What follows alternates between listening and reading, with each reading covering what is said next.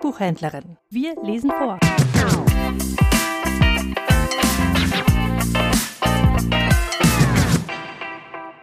Konrad Ferdinand Meyer Die Füße im Feuer. Wild zuckt der Blitz, im fahlen Lichte steht ein Turm. Der Donner rollt, ein Reiter kämpft mit seinem Ross, springt ab und pocht ans Tor und lärmt. Sein Mantel saust im Wind, er hält den scheuen Fuchs am Zügel fest. Ein schmales Gitterfenster schimmert golden hell, und knarrend öffnet jetzt das Tor ein Edelmann. Ich bin ein Knecht des Königs, als Kurier geschickt, nach Nîmes, herberg mich, ihr kennt des Königs Rock. Es stürmt. Mein Gast bist du, dein Kleid, was kümmert's mich? Tritt ein und wärm dich, ich sorg für dein Tier.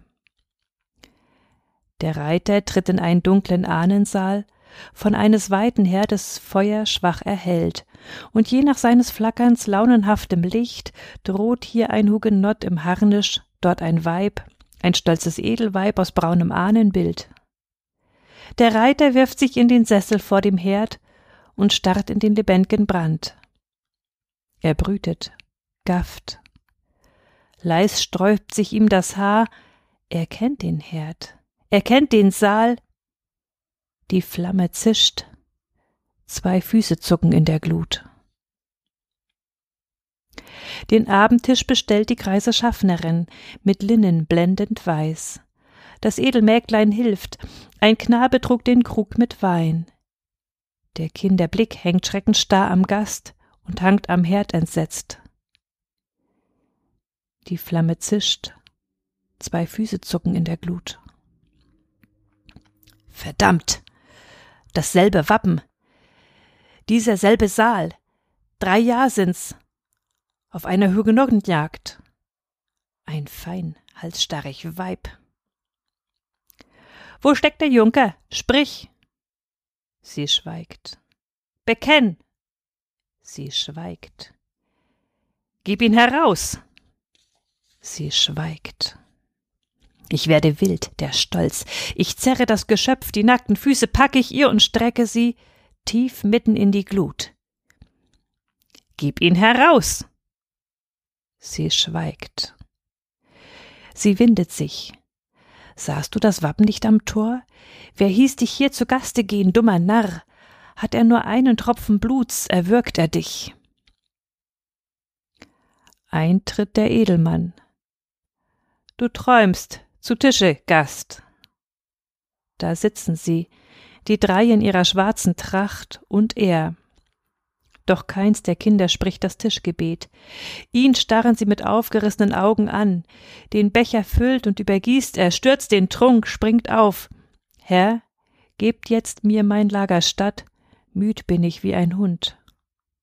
Ein Diener leuchtet ihm, doch auf der Schwelle wirft er einen Blick zurück und sieht den Knaben flüsternd in des Vaters Ohr. Dem Diener folgt er taumelnd in das Turmgemach. Fest riegelt er die Tür. Er prüft Pistol und Schwert. Gelb pfeift der Sturm, die Diele bebt, die Decke stöhnt, die Treppe kracht. Dröhnt hier ein Tritt? Schleicht dort ein Schritt? Ihn täuscht das Ohr. Vorüber wandelt Mitternacht. Auf seinen Lidern lastet Blei und schlummernd sinkt er auf das Lager. Draußen plätschert Regenflut. Er träumt. Gesteh! Sie schweigt. Gib ihn heraus! Sie schweigt. Er zerrt das Weib, zwei Füße zucken in der Glut. Auf sprüht und zischt ein Feuermeer, das ihn verschlingt. Erwach, du solltest längst von hinnen sein, es tagt. Durch die Tapetentür in das Gemach gelangt, vor seinem Lager steht des Schlosses Herr. Er graut, dem gestern dunkelbraun sich noch gekraust das Haar. Sie reiten durch den Wald, kein Lüftchen regt sich heut. Zersplittert liegen Äste Trümmer quer im Pfad. Die frühesten Vöglein zwitschern, halb im Traume noch. Friedselge Wolken schwimmen durch die klare Luft. Als kehrten Engel heim von einer mächtigen Wacht. Die dunklen Schollen atmen kräftigen Erdgeruch. Die Ebene öffnet sich. Im Felde geht ein Pflug. Der Reiter lauert aus den Augenwinkeln. Herr, ihr seid ein kluger Mann und voll Besonnenheit und wisst, dass ich dem größten König eigen bin. Lebt wohl. Auf Nimmerwiedersehen. Der andere spricht. Du sagt's.